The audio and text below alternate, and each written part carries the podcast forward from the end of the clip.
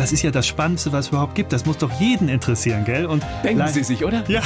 Sie verstehen das nicht, ne? Wenn jemand Nein. sagt, mit Mathe habe ich nichts am Hut. Ja, nein, und deshalb musste ich mich auch damals als jugendlicher Nerd äh, eigentlich auch gar nicht so in dem Sinne verteidigen gegenüber meinen Mitschülern. Ich glaube, die haben das irgendwie gespürt, dass für mich so dieser Goethe-Faust oder dieser Physik-Leistungskurs, das war für mich keine Streberübung, das war für mich Offenbarung sozusagen. Es war für mich einfach wie die Luft äh, zum Atmen. Die blaue Couch, der preisgekrönte Radiotalk. Einer unserer Bayern 1 Premium Podcasts. Hören Sie zum Beispiel auch mehr Tipps für Ihren Alltag mit unserem Nachhaltigkeitspodcast Besser Leben. Und jetzt mehr gute Gespräche.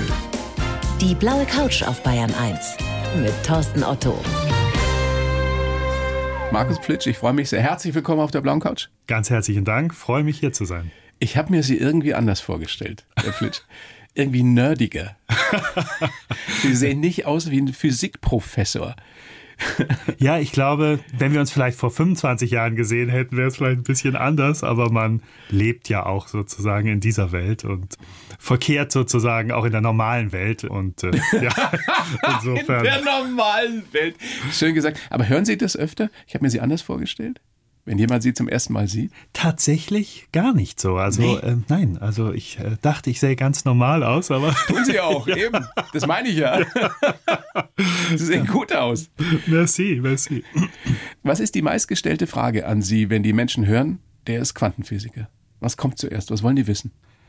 Es sind, glaube ich, zwei Richtungen. Das eine ist dann speziell mit dem Quantencomputing. Was kann man denn damit machen? Ist es denn heute schon anwendbar? Was ist eigentlich die praktische Bedeutung von dem, was du da tust?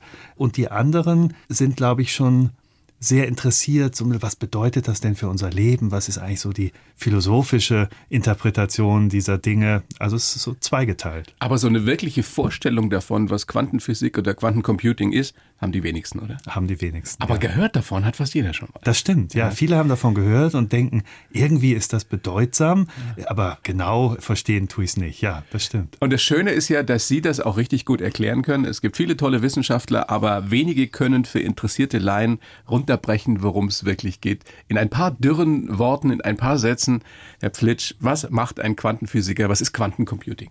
Ja, Quantencomputing ist eine sehr disruptive Disziplin sozusagen. Quantencomputing ist die Anwendung grundlegender quantenphysikalischer Phänomene und Prinzipien, eigentlich die wir schon seit 100 Jahren kennen. Das ist eine ganz alte, leere Wissenschaft. Ja? Ja. Denkmodell. Absolut. Seit 100 Jahren kennen wir diese grundlegenden Phänomene der Quantenphysik, aber heute können wir das in einer Maschine umsetzen und äh, nutzen. Und diese Maschine ist so mächtig, die hat so eine Leistungssteigerung verglichen zu klassischen Computern, dass man damit eben ganz, ganz spannende Dinge machen kann, die wirklich innovativ sind und die die Welt verändern werden. Riesige Datenmengen in unglaublich kurzer Zeit können verarbeitet werden. Und äh, wenn ich richtig liege äh, mit meinem laienhaften Wissen, ist es ja so, dass ihr bis heute nicht erklären könnt, wie das dann tatsächlich funktioniert. Ihr wisst nur, es funktioniert. Ja, in der Tat, das ist ganz spannend. Das ist spooky. Ja. Das ist spooky. Einstein hat das übrigens auch eines der Phänomene, die wir da nutzen, als spooky Phenomena bezeichnet. Während wir beim klassischen Computer immer genau wissen, wie der das rechnet und das nachvollziehen können, ist beim Quantencomputer es so, dass wir wissen, das Ergebnis stimmt. Wir können dann das Ergebnis in eine Rechnung, in eine Formel einsetzen und nachrechnen und dann sehen wir, ja, das stimmt. Aber wir wissen nicht mehr ganz so genau, wie er das gemacht hat, der Quantencomputer. Können Sie in äh, wieder ein paar dürren Sätzen erklären, wie das überhaupt oder worum es da überhaupt geht bei Ja. Quantenphysik, Quantenmechanik? Ja, diese tollen Möglichkeiten des Quantencomputings ergeben sich, weil dieser Quantencomputer eine exponentielle Zunahme seiner Rechenleistung zeigt. Mit jedem, wir sprechen nicht mehr von einem Bit 01 wie bei klassischen Computern, von, sondern von so einem sogenannten Qubit, der alle Werte haben kann. Und diese exponentielle Zunahme der Rechenleistung ermöglicht eben all diese spannenden Anwendungen, Dinge zu berechnen, die vorher der beste Supercomputer dieser Welt überfordert hätte. Ja, das kann ein Quantencomputer zukünftig. Und warum ist das so? Weil wir im Wesentlichen zwei Phänomene ausnutzen der Quantenphysik. Das eine nennt sich Überlagerung oder Superposition und das andere nennt sich Verschränkung oder Entanglement und in der Kopplung dieser beiden Phänomene ergibt sich eben diese exponentielle Leistungszunahme. Es gibt so ein paar Stichworte, die viele vielleicht schon mal gehört haben, um das alles zu erklären, um das alles ein bisschen zu verstehen. Das eine ist Schrödingers Katze und das andere ist Einsteins spukhafte Fernwirkung. Jawohl. Was ja. verstehen wir darunter? Was heißt es? Das ist in der Tat genau, sind die zwei Beispiele, die diese zwei Phänomene sehr gut erklären. Wenn ich zum ersten einmal kommen darf, Schrödingers Katze. Das ist die Katze, die zugleich tot und lebendig ist. Aber lassen Sie mich vielleicht hier ganz kurz ausholen. Stellen Sie sich folgendes Gedankenexperiment vor. Ein Schuhkarton, in dem Schuhkarton ist eine Vorrichtung, wie gesagt, ein Gedankenexperiment, eine Giftvorrichtung, die mit 50-prozentiger Wahrscheinlichkeit zerfällt und ein tödliches Gift strömt aus. Mit der anderen 50 Prozent Wahrscheinlichkeit zerfällt diese Giftfiole nicht und es strömt kein Gift aus. In diese Box mit dieser Vorrichtung stecken Sie nun eine lebendige Katze hinein, die sogenannte Schrödinger Katze. Das ist der, der sich dieses Gedankenexperiment ausgedacht hat, und schließen den Deckel und warten einige Zeit. Wenn also die Giftfiole zerbricht, würde die Katze sterben, wenn nicht, bleibt sie lebendig. Und jetzt tun wir die Katze hinein, schließen den Deckel und fragen uns nach einiger Zeit, ist die Katze nun tot oder lebendig? Jetzt wird man mit dem gesunden Menschenverstand sagen, nun ja, sie ist entweder tot oder lebendig. Ich muss halt den Deckel aufmachen und nachschauen, dann kann ich sagen. Und solange ich nicht beobachte, kann ich es nicht sagen. Das ist aber nicht so, wie die Wirklichkeit sich wirklich verhält. Also die physikalische Wirklichkeit ist, dass solange wir nicht beobachten, sprich den Deckel aufmachen, ist die Katze die perfekte Überlagerung von tot und lebendig zugleich. Sie ist die Superposition aller ihrer Möglichkeiten.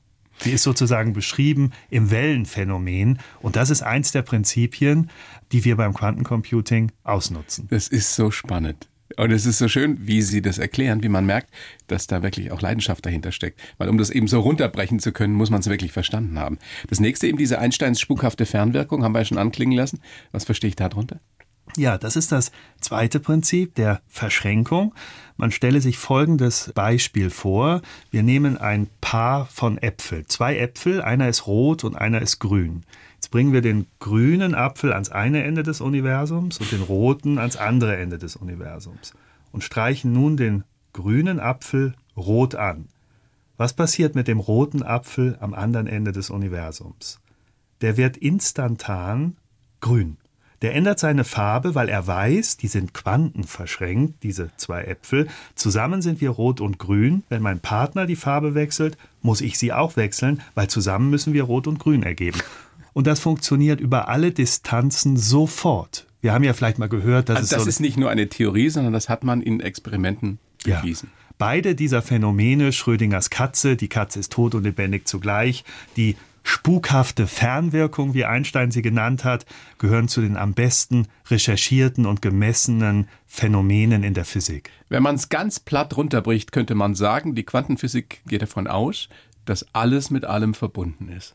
Genau richtig. Und das ist eigentlich das Spannende, weshalb auch vielleicht diese Begeisterung hier mitschwingt. Mich hat das seit ich Teenager bin begeistert, ohne das mathematisch genau verstanden zu haben. Aber ich wusste, wenn das wahr ist, das heißt so viel für unser Weltbild. Unser heutiges Weltbild, insbesondere das westliche, ist ein ich sage mal, reduktionistisch-materialistisches Weltbild. Sequenziell, Taylorismus, wir zerteilen die Dinge und wir wissen aber aus der Quantenphysik, dass das nicht die wirkliche Betrachtung unserer Welt ist. Wir müssen das holistisch sehen. In der Tat, alles hängt mit allem ja. zusammen. Also nicht nur physikalisch, technologisch hochinteressant, sondern auch spirituell, philosophisch. Absolut. Ja. ja. also die Quantenphysik ist ganz nah, denke ich, an äh, spirituellen Konzepten und das macht es halt philosophisch auch so ungeheuer spannend, in dem Bereich tätig zu sein. Wir wollen nachher ausführlich darüber sprechen, wie diese Faszination bei Ihnen begonnen hat damals. Sie sind Gründer und auch CEO von Terra Quantum. Das ist eines der führenden globalen Quantentechnologieunternehmen. Stichwort Quantencomputing haben wir schon angesprochen. Und es gibt Menschen, ich weiß nicht, ob Sie auch dazu gehören, wahrscheinlich schon, die sagen, das Quantencomputing ist vergleichbar von der Bedeutung her mit der Erfindung des Rades. Sehen Sie das auch so?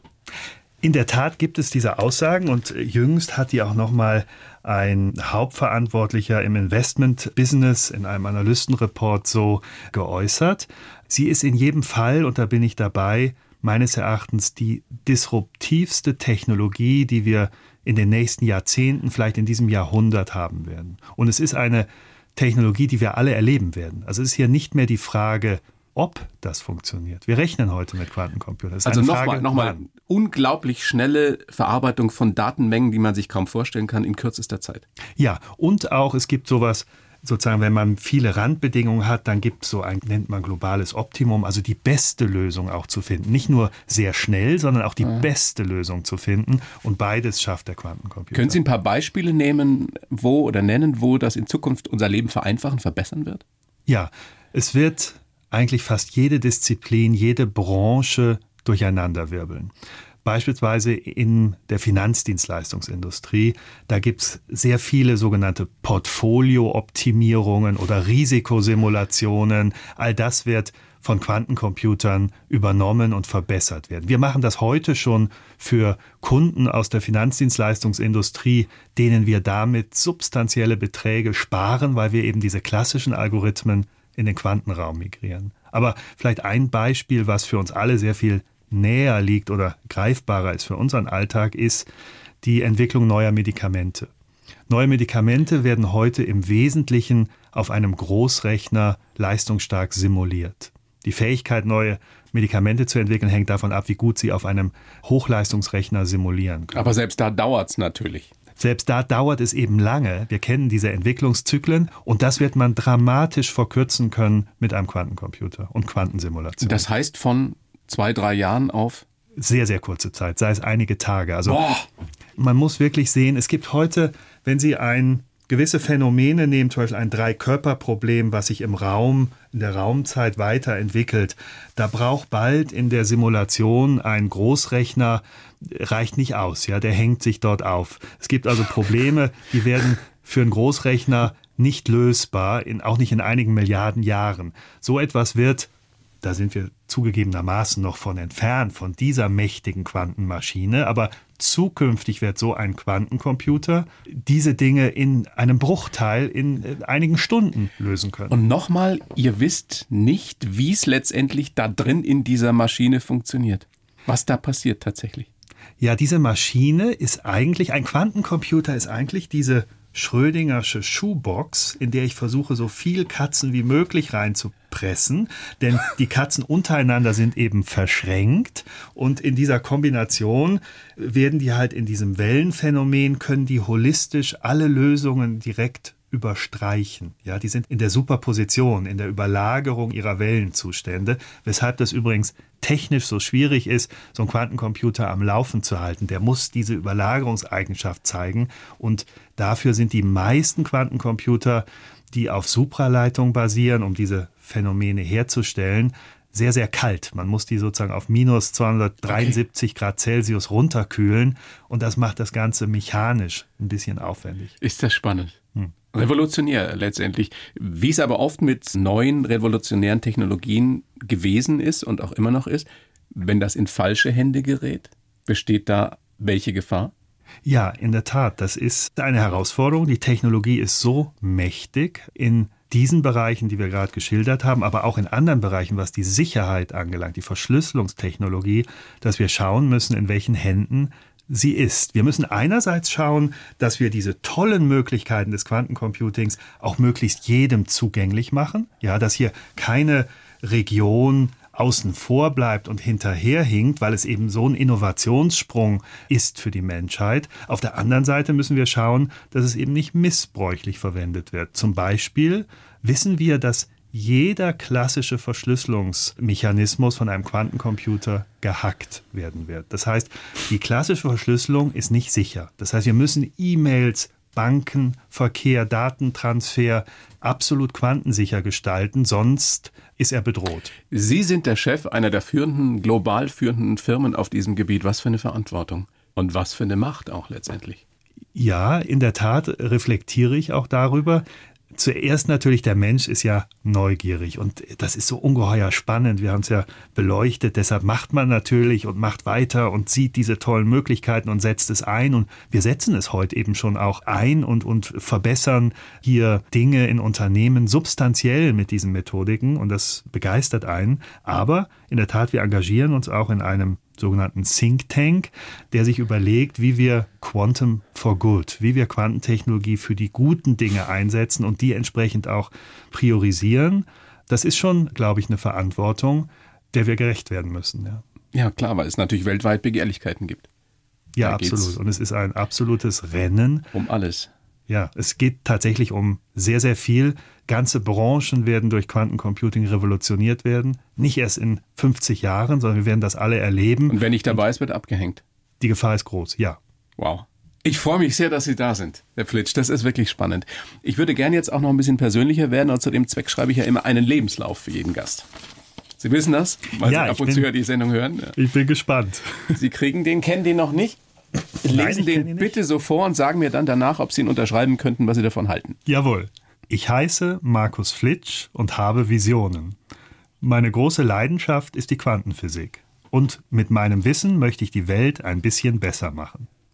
Geprägt haben mich meine Kindheit auf dem Bauernhof, meine Jugend als Goethe-lesender Physiknerd und meine Karriere als übersäuerter Unternehmensberater und Banker. Erst meine Frau und lange Spaziergänge an der Isar haben mich zum Umdenken gebracht. Und so habe ich meine Mission gefunden. Ich bin überzeugt, darum geht es im Leben und deshalb wünsche ich allen Menschen, dass sie ihren wahren Kern finden und immer daran denken, mens agitat molem, Geist über Materie. Was sagen Sie? Können Sie so unterschreiben? Steht Quatsch drin? Nein, beim ersten Satz habe ich mich erschreckt. Ich glaube, das ist von Helmut Schmidt, ja. der Satz, oder? Deswegen habe ich es reingeschrieben. Wer Visionen hat, sollte zum Arzt gehen. Das sehe ich nicht so. Ich würde dazu stehen, dass ich Visionen habe. Nein, ich glaube, ich kann das unterschreiben, ja. Dieser letzte Satz, mens agitat mole im Geist über Materie, was heißt das für Sie? Das ist für mich ganz wesentlich, auch wiederum aus der Quantenphysik. Wir wissen über die Quantenphysik, dass der Beobachter nicht mehr unabhängig vom beobachteten Objekt ist. Es gibt immer eine Interaktion zwischen eben Objekt und Subjekt und sozusagen diese Trennung gibt's in der Welt nicht holistisch. Alles hängt mit allem zusammen. Und so wirken wir also auch ein auf das, was wir beobachten, auf unsere Umwelt. In dem Sinne prägen wir eigentlich unsere Zukunft mit. Hans-Peter Dörr, das ist der ehemalige Chef des Max-Planck-Instituts für Physik hier in München, hat einmal gesagt, auch Quantenphysiker, Geist, Materie ist geronnener Geist. Und da ist äh, etwas dran, weil wir Satz. eben mit diesem Beobachten, mit diesem Geistesakt sozusagen etwas auslösen. Quantenphysikalisch nennt man das den Kollaps der Wellenfunktion herbeiführen. Wir beenden sozusagen diese spukhafte wellenartige Überlagerung, wenn wir beobachten und zwingen das System sozusagen in einen distinkten Zustand, dann wieder in den Teilchenzustand, wo wir dann eben beobachten, die Katze ist tatsächlich tot oder lebendig und nicht mehr gleichzeitig existent. Und damit schaffen wir eben Realitäten. Damit prägen wir als Beobachter das, was sich uns darbietet. Jetzt gehen wir mal 35, 40 Jahre zurück. Markus Pflitsch ist 10, 11, 12 Jahre alt. Ja, ich bin 51, ja, ja. fast. Ein Bücherwurm und entdeckt die Quantenphysik für sich. Wir haben es ja schon angesprochen, ein uraltes Denkmodell. Aber wie kam das? Gab es irgendein Schlüsselerlebnis? Ich habe mir immer überlegt, ich weiß nicht, woher das kommt. Ich war immer interessiert an so den grundsätzlichen Fragen. Ich weiß, wo ich noch sehr viel jünger war, die unendliche Geschichte, wo da dieses Weiß. Michael Ende. Ja, ja. Michael Ende. Dieses Weiß sich in die Welt frisst. Da habe ich mir vorgestellt, was ist eigentlich dieses Weiß? Was ist das, der Gedanke, wenn absolut nichts ist? Was heißt das denn? Absolut nicht. Und so war ich eben immer interessiert an diesen grundlegenden Fragen. Als ich dann älter war, sozusagen im faustischen Sinne, was die Welt im Innersten zusammenhält. Das hat mich interessiert. Wo gehen wir hin? Wo kommen wir her? Und diese philosophisches Interesse, ich habe schnell gemerkt, wenn man nicht so eine Grundlage in Physik und Mathe hat, dann redet man vielleicht ein bisschen darüber hinweg sozusagen. Man muss diese Verortung haben und deshalb kam ich auf die Metaphysik, auf die Physik und dann ist man bei der Quantenphysik und dann habe ich das, was ich so als Jugendlicher ohne Mathe-Background, ohne Mathe-Studium verdauen konnte, gelesen. Und das hat mich eben geflasht. Ja, diese Schrödinger Katze, weil es war mir sofort klar, das bedeutet, dass wir eigentlich ganz anders leben, miteinander umgehen sollten in diesem holistischen Sinne. Das ist so schade, dass viele von uns ja mit Mathematik, zumindest in der Schule oder mit Physik, wenig bis nichts anfangen konnten. Dabei kann das oder ist das so spannend. Wenn man dann jemanden wie Sie darüber sprechen hört, weiß man, wie es hätte sein können. Oder was aus einem hätte werden können, wenn man sich ein bisschen dafür interessiert hätte früher. Es ist, oder? Es ja, müsste viel mehr leidenschaftliche, begeisterte Lehrerinnen und Lehrer geben. Ja, auch, ja, nein, Sie haben absolut recht, denn sozusagen, das ist ja das Spannendste, was es überhaupt gibt. Das muss doch jeden interessieren, gell? Und Denken Sie sich, oder? Ja.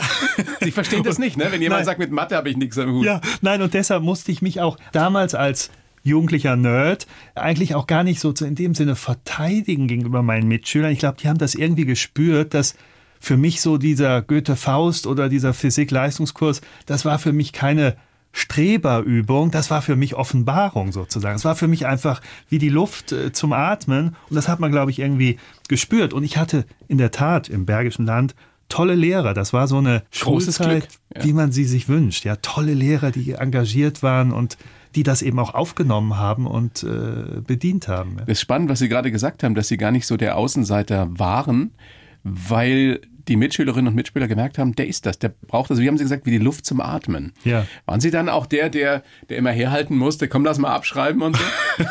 Vielleicht so ein bisschen. Ich glaube, das ist ja mittlerweile verjährt. Oder? Ja, ja.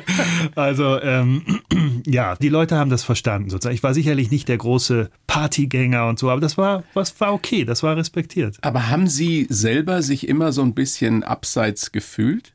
Also ich gehöre nicht dazu? Ja, vielleicht ich bin irgendwie so ein bisschen anders vielleicht. Ich kann mich entsinnen, was war für mich mal prägend in der Grundschulzeit. Ich war da vielleicht ein bisschen sensibel oder so. Dieses Geschreie auf dem Schulhof oder im Treppenhaus, das fand ich schon als schreiendes Kind sozusagen in der Grundschule, das fand ich selber immer so ein bisschen oh, anstrengend sozusagen. Ja, vielleicht hier und da hat man gemerkt, dass man nicht so ganz vielleicht dazugehört. Im Bergischen Land aufgewachsen, wunderschöne Gegend, auf dem Bauernhof, richtig idyllisch. Die Eltern, der Vater war bei der Kripo, glaube ich, die mhm. Mama hat beim Steuerberater gearbeitet. Was haben die Ihnen mitgegeben fürs Leben? Als die dann auch gemerkt haben, da ziehen wir gerade so ein Superbrain groß. ja, ich bin sehr dankbar. Ich hatte, wie gesagt, eine sehr glückliche Kindheit und eigentlich das Beste, glaube ich, was man mitgeben kann, ist äh, Urvertrauen. Ja, es gibt natürlich andere Haushalte, wo die Kinder schon fünfsprachig aufgezogen werden und äh, sieben Weltstädte gesehen haben. Naja, damals eher selten. Damals vielleicht eher selten, als wir groß geworden sind. aber doch dieses Geborgen fühlen, Vertrauen geben, ist, glaube ich, das Allerwichtigste, was einen für die Zukunft immunisiert, sozusagen mit Dingen umzugehen, mit Problemen oder Herausforderungen. Und diesbezüglich hatte ich die beste Kindheit, die man sich wünschen kann. Also mein Großvater war Bauer. Wir haben in einem kleinen Dorf gewohnt, idyllisch in dieser Mittelgebirgslandschaft. Ich bin mit Treckerfahren, Kartoffelfeuer, Heuernte groß geworden.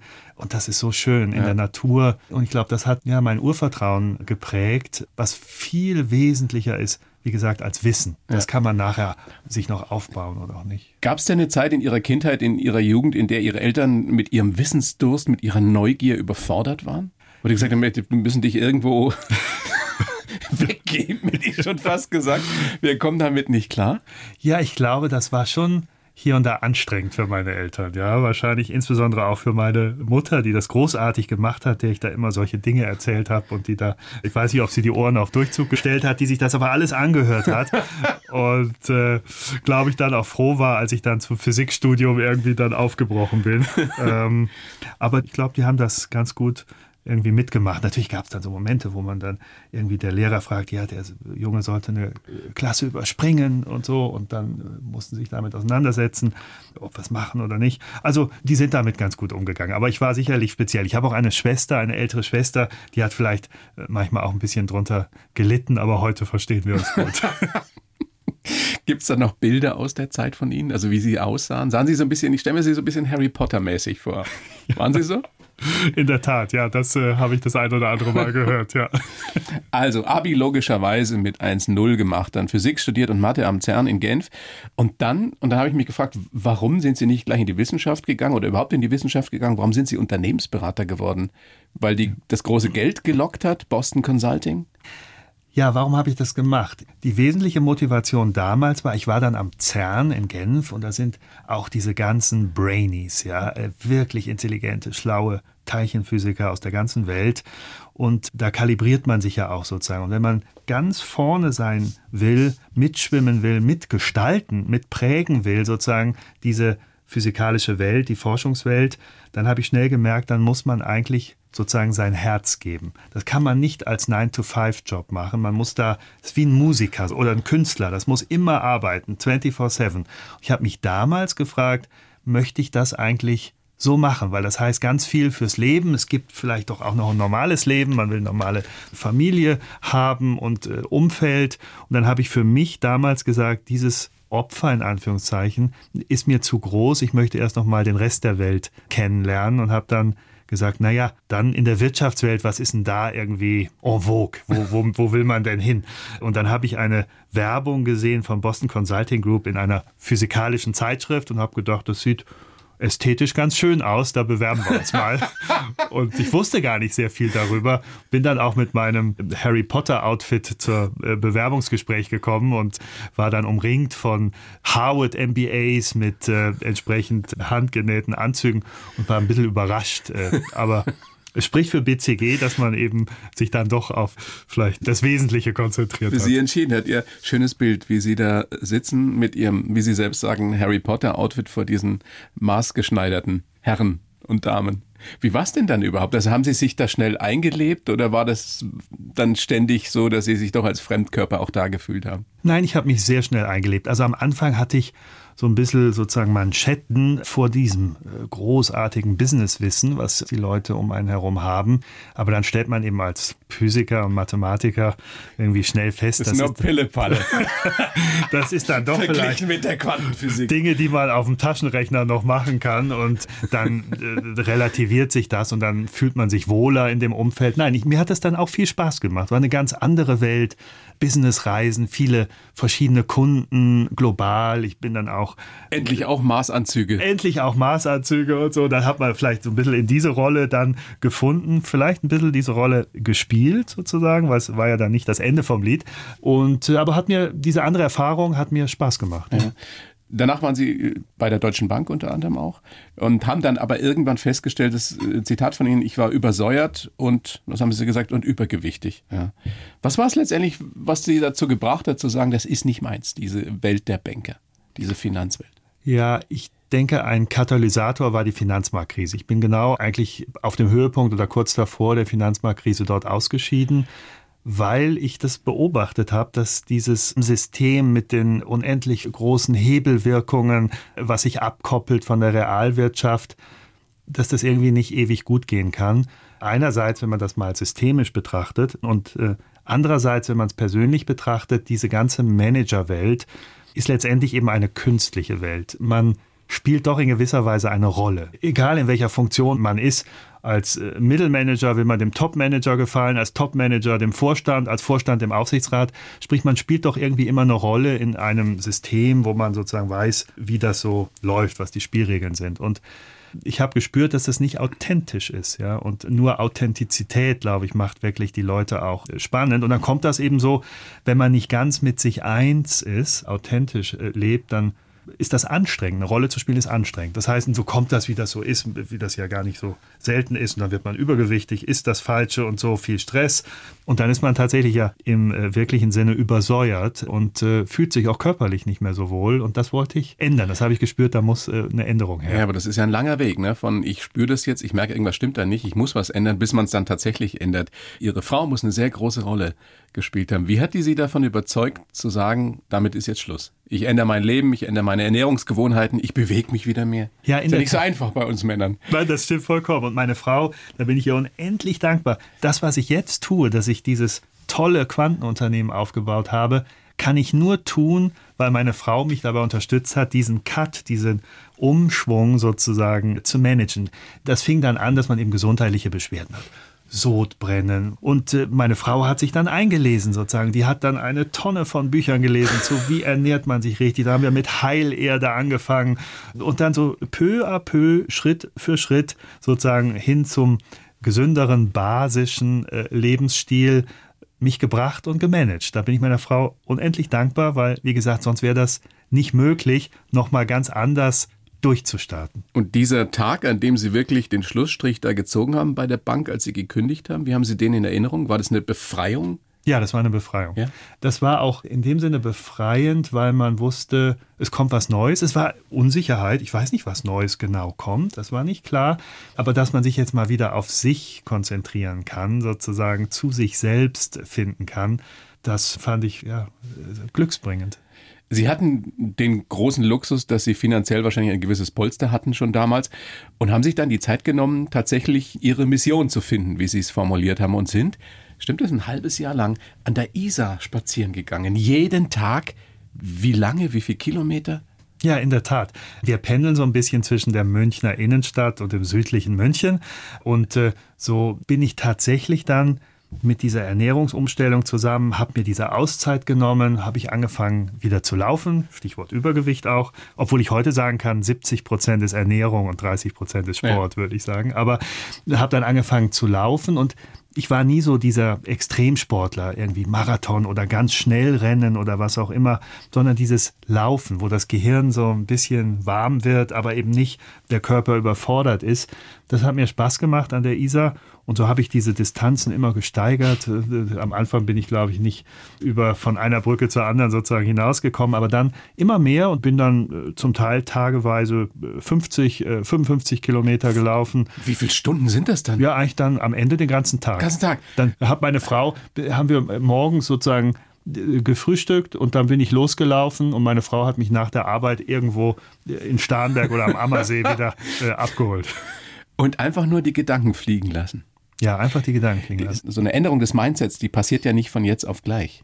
Wie lange hat das denn gedauert, bis Sie gemerkt haben, mir geht's besser, ähm, ich habe vielleicht jetzt auch eine Idee, was ich wirklich mit dem zweiten Teil, mit der zweiten Hälfte meines Lebens anfangen will? Ja, das war in der Tat, würde ich sagen, kontinuierlicher Prozess. Man läuft äh, immer länger und man, man denkt danach, was das Wesentliche und man fühlt sich ja dann auch wieder viel fitter und besser und hat wieder die Energie und äh, sozusagen den Willen zu gestalten.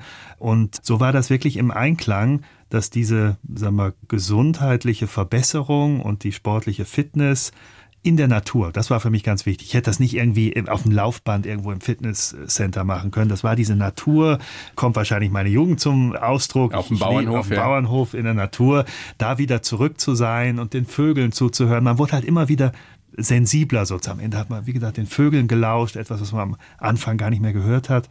Und so kam dann, glaube ich, eben wenn man so will, der Lauf zu sich selbst. Ich bin, glaube ich, in, in Summe kumuliert, wahrscheinlich, weiß nicht, anderthalb Mal den Jakobsweg oder so gegangen. Mhm. So äh, kam dann wieder die Kraft, äh, gestalten zu wollen. Und eben aber in ganz authentischer Weise. Was will ich wirklich machen? Was ist meine Passion? Warum bin ich hier?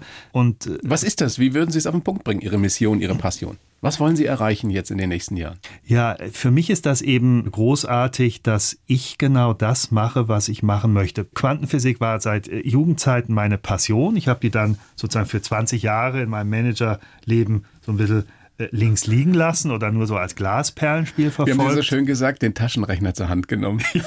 genau.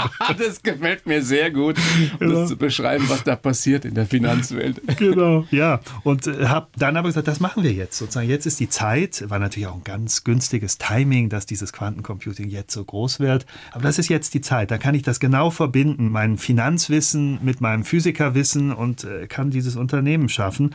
So, und für andere mag das ganz was anders sein. Für mich ist es halt die Quantenphysik, ja. Und es ist nur so, das, was wichtig ist im Kern, dass man das macht, wo man seinen Lebenssinn sieht. Ja. Jetzt hören uns ganz viele Bayern 1 Hörerinnen und Hörer zu und sagen, das ist toll, aber der konnte sich halt auch leisten, seinen Kern, seinen Wesenskern zu suchen oder seine Mission zu suchen. Was raten Sie denn Menschen, die sagen, ich bin in den, all diesen Zwängen äh, gefangen, ich muss mein Geld verdienen, ich kann nicht sagen, ich mache jetzt ein halbes Jahr Auszeit und überlege, was ich wirklich mit meinem Leben anfangen will? Ja, natürlich. Das muss man natürlich realistisch sehen. Und ich hatte in der Tat den Luxus, dass es mich da nicht sozusagen gedrängt äh, hat. Ich weiß nicht, ob das vermessen ist, aber ich habe festgestellt für mich, also es ist sozusagen nicht dieses Materielle sozusagen, diese Befreiung und diese Zufriedenheit, die sich einstellt, wenn man eben zu sich selbst zurückkehrt, das macht, wo man eben ganz authentisch ist. Das ist so bereichernd. Also ich mache das auch jetzt nicht wegen dem Geld sozusagen und ich habe auch während diesen Wanderungen gemerkt, eigentlich brauche ich nur drei Liter Wasser am Tag, ein paar Äpfel, vielleicht ein Käsebrot und einen Rucksack, ja, und gute Wanderschuhe. That's it. So hätte es weitergehen können, wenn Sie nur mit entsprechend äh, Kapazität zum Denken weiterhin ausgestattet wären? Also ja, die so Firma hätte letztendlich gar nicht sein müssen oder geht es schon darum, auch was zu tun, was zu bewirken? Ja, ich glaube, es geht auch schon darum, was zu tun. Ich glaube, man kann natürlich rein in dieser sozusagen, sag mal, passiven Meditation bleiben. Ich persönlich glaube, dass das nicht ganz erfüllend ist sozusagen und den, den Lebenszweck nicht ganz ausfüllt. Sonst hätten Sie auch ins Kloster gehen können. Sonst hätte ich auch ins Kloster gehen können. Und Dinge zu gestalten, glaube ich, hat was Gutes. Ja. Trotzdem, wir haben diese große Verantwortung vorhin schon angesprochen, die Sie mit Ihrer Firma haben. Bereitet Ihnen das überhaupt keine schlaflosen Nächte? Ich muss zugestehen, dass sozusagen diese Neugierde und, das, und die Intensität, so ein Unternehmen, was jetzt wirklich global tätig ist, ist äh, eines der größten in diesem Bereich. Das ist so unendlich spannend und aufregend, dass man da so drin ist, dass man sozusagen ich würde nicht sagen, dass man das vergisst, weil das wäre, glaube ich, nicht gut oder gefährlich. Aber ich habe das schon im Kopf, dass man sozusagen eben äh, daraus was Gutes macht. Das ist mir auch schon sehr wichtig, weil wir arbeiten zum Beispiel auch nicht jetzt beispielsweise für den militärischen äh, Sektor oder solche anderen. Ich möchte das für Unternehmen machen, dass Unternehmen daraus Vorteile ziehen, Unternehmen, die letztendlich Produkte und Dienstleistungen für Menschen machen. Nochmal, es geht darum, um wesentlich schnellere Datenverarbeitung. Ja. Wesentlich größere Datenmengen. Ja. Also es geht darum, dass alles das, was man heute auf dem Computer optimiert, simuliert, sogenanntes Machine Learning äh, Techniken, das wird man mit dem Quantencomputer äh, eben dann machen, ja. besser machen, viel besser machen. Ich weiß, es ist schwierig, so eine Prognose zu stellen, aber in, sagen wir, in fünf Jahren, länger ist es wahrscheinlich unmöglich. Wo stehen Sie mit Ihrer Firma? Wo stehen Sie persönlich? Was ja. haben Sie erreicht? Ja, ich möchte diese Firma weiterentwickeln. Äh, ich finde das äh, eigentlich auch als so Kultureuropäer, der ich bin, tief verwurzelt in Europa, toll und gut und wichtig eigentlich, dass so ein, wie man sagt, Deep Tech Unternehmen auch aus Europa heraus. Auch in der Konkurrenzsituation mit Asien, Amerika. Jawohl, ja. äh, gestaltet wird. Und das möchte ich äh, eben weiter zur Blüte bringen. Das ist ganz entscheidend für die zukünftige Wirtschaft. Und äh, ja, ich glaube, wir haben noch die nächsten Jahre ganz viel Runway, das Unternehmen weiterzuentwickeln. An die Börse zu gehen. Ja, perspektivisch vielleicht an die Börse zu bringen. Und das wäre natürlich ein schönes i-Tüpfelchen sozusagen auf die derzeitige Entwicklung. Wo soll denn da die Zeit bleiben, um tatsächlich mal den Jakobsweg zu gehen? In der Tat, das ist tatsächlich ja, ist das ja eigentlich so ein Phantomschmerz, dass man immer zwar an der wunderschönen Isar entlang gelaufen ist, aber es nicht wirklich weit rausgebracht hat nach Santiago. Und das ist in der Tat noch so ein Traum, den ich habe. Also, wenn Sie mich fragen, die Firma in ein gesundes Umfeld entwickeln, dass sie auch sozusagen alleine autark äh, agieren kann und mich nicht sozusagen jeden Tag braucht. Und dann würde ich gerne tatsächlich von München aus, von der Isar aus loslaufen nach Santiago und auch wieder zurück. Ja, das wäre ein Traum von mir. Das ist ja unter anderem das, was mir so spannend erscheint an diesem Jakobsweg, dass man da, glaube ich, so viele unterschiedliche, unfassbar spannende Menschen auch trifft und kennenlernen kann stell mir gerade vor, da gehst du so und dann triffst du den Markus Pflitsch und sagst, was machen Sie so beruflich? Ja, ich habe eines der größten Quantenmechanikunternehmen überhaupt der Welt. Das ist also großartige Vorstellung, oder? Und ja. interessieren die Leute Sie gar nicht so sehr bei der, doch, bei der Vorstellung? Ja, doch, mich interessieren die Leute sehr. Mich interessiert auch, dass die Leute sich auch entfalten. Für mich ist es eben diese tolle Möglichkeit in der Quantenphysik. Für andere ist es ein ganz anderes Feld, aber dass die Leute sich entfalten und ihre Möglichkeiten ausleben, das ist mir schon ein Anliegen. Und ja, Leute, die sich auf die Reise machen, die verändern sich. Und ja, muss sehr interessant sein, glaube ich, weil auch man die Leute dann eben authentisch antrifft, gell? Auf dem Jakobsweg, da wird keiner eine Rolle spielen, da ist er er selbst oder, oder sie selbst. Ja. Ja, aber ja, ich glaube, so, so ein Weg verändert, man kommt verändert zurück und kann sich hoffentlich das bewahren, ja, dass man man selbst ist. Ich glaube, weil das ist die größte Gefahr, auch dann für die Gesundheit, weil das dann so anstrengend wird, wenn man äh, eben von seinem Selbst und seiner Vision abweicht, dann geht das irgendwann schief. Herr Pflitsch, großes Vergnügen, dass Sie da sind, dass Sie sich die Zeit genommen haben. Ich wünsche Ihnen alles Gute, bedanke mich sehr für das Gespräch. Bleiben Sie gesund und äh, viel Erfolg mit Ihrem Unternehmen, mit allem, was Sie so vorhaben und möglichst bald Zeit für den Jakobsweg. Ganz herzlichen Dank, es war mir eine große Freude. Ganz herzlichen Dank. Die Bayern 1 Premium Podcasts. Zu jeder Zeit, an jedem Ort. In der ARD Audiothek und auf bayern1.de. Bayern 1 gehört ins Leben.